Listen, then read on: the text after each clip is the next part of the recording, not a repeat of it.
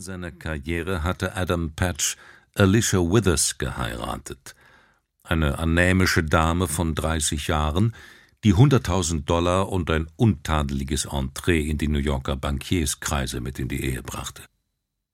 Diese hatte ihm unverzüglich und ziemlich draufgängerisch einen Sohn geboren und sich fortan, als sei sie von der Erhabenheit dieser Leistung vollkommen entkräftet, in die dämmrigen vier Wände des Kinderzimmers zurückgezogen.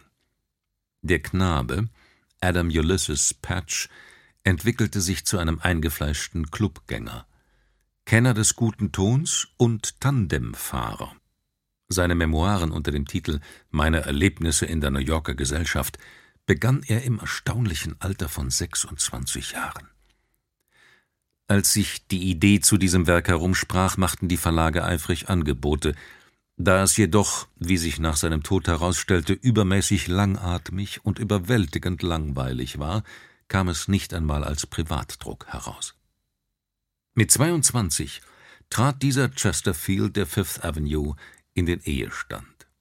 Seine Frau war die Altistin Henrietta LeBrun, die Bostoner Salonsängerin, und auf Bitten des Großvaters wurde das einzige Kind dieser Verbindung auf den Namen Anthony Comstock Patch getauft. Als er nach Harvard ging, fiel der Name Comstock weg, geriet in die Vergessenheit des Hades und ward seitdem nie mehr gehört. Der junge Anthony besaß ein Bildnis von seinen Eltern.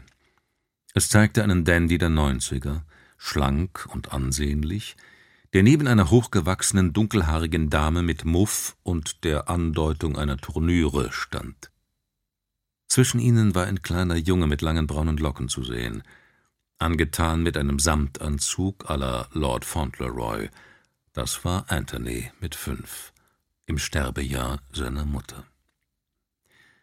Seine Erinnerungen an die Bostoner Salonsängerin waren verschwommen und von Musik geprägt.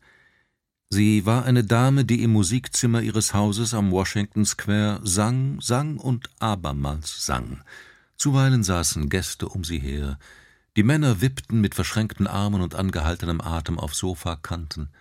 Die Frauen hatten die Hände in den Schoß gelegt und raunten den Männern gelegentlich etwas zu, applaudierten stets sehr lebhaft und stießen nach jedem Lied leise Schreie des Entzückens aus.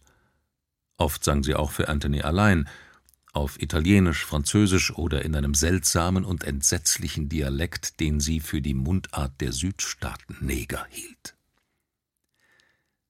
Seine Erinnerungen an den ritterlichen Ulysses, den ersten Mann in Amerika, der